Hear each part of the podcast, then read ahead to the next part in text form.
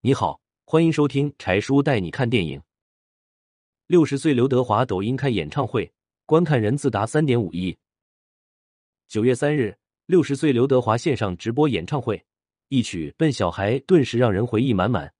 这场观看人数超过三点五亿次，错过的朋友，柴叔为你总结了以下三个重点：一、直播演唱会关闭直播间送礼功能。刘德华说：“这次演唱会完全是回馈歌迷，感谢歌迷们一路以来的支持。没有歌迷的支持，也就没有刘德华的今天。”在直播间一开始，刘德华就关闭了直播间送礼功能，全程直播唱歌，没有收一分钱。相对于某些人直播中吆喝粉丝打赏，简直是天壤之别。还记得二零一八年十月份，刘德华在香港红磡体育场举办那场未唱完的演唱会吗？演唱会上，刘德华哭着对全体现场人员说：“我对不起大家了。”演唱会不得不终止，而后续刘德华全额退还给粉丝当天的门票钱。时隔四年，刘德华再次重新复出开演唱会，粉丝们等这一天已经太长时间了。二，刘德华唱的歌除了即兴演唱外，其他全部是自己写的。原来，刘德华最初的梦想并不是成为明星。而是成为编剧，在当晚的直播现场，刘德华唱的都是经典老歌，《冰雨》《男人哭吧不是罪》《爱你一万年》等歌曲。尤其是当刘德华看到伯乐林子祥时，他开心的笑起来。当林子祥说到刘德华年轻的时候有点胖，比现在胖了一大半，瞬间刘德华悄悄的擦了一下眼角。刘德华刚刚出道时，并没有选择唱歌，而是演电影。当林子祥发现刘德华有唱歌的天赋，便鼓励刘德华往歌手方向发展。有了林子祥的指路，刘德华才开始了人生方向的转变。他刻苦认真，反复练习，日复一日，才有了今天的成就。那时候，刘德华有多努力？曾志伟这样说：“拍戏的空档时间里，我都会看到刘德华锁在角落里写歌词。在那几年里，刘德华写满了几百张纸。”而刘德华之前写的歌也并不受人待见，还被黄沾公开骂了三年。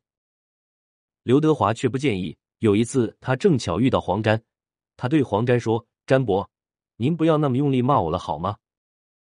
没想到黄沾却拍拍刘德华的肩膀，笑着说：“我骂了你三年，但这次我读懂你的歌词了。”黄沾口中的这首歌词就是《冰雨》，这一年是一九九七年。四十年里。刘德华演的电影超过一百部，唱片发了一百三十张，出了超过一千首歌。而且刘德华的为人很好，他谦逊低调，乐于助人。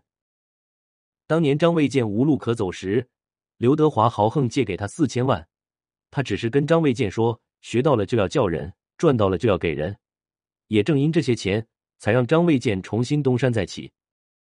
当年。刘德华知道内蒙古的粉丝无法去香港看他的演唱会，他在中国的第一场演唱会，他就选在内蒙古呼和浩特。当刘德华知道新晋导演宁浩拍电影缺钱，他直接豪横借钱给宁浩，还免费出演，力挺宁浩。后来这部电影大火，电影名字叫《疯狂的石头》。刘德华帮助过很多人，这样的事情他却从不张扬。三。此次演唱会中，最受争议的就是主持人李好的翻车。也许李好可能不是刘德华的忠实粉丝吧。现场主持中，多几次出现冷场和尬聊。有网友纷纷吐槽李好的主持人功底，特别是李好的临场应变能力。李好的主持完全就是按照剧本一样走流程，也没有聊出什么新花样。网友吐槽最多的还是李好对刘德华的称呼“华仔哥”。其实当年的话，粉丝喜欢刘德华了，才叫刘德华叫华仔。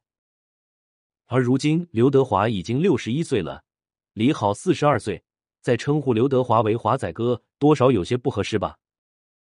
网友还建议叫华哥或者是刘哥也好啊。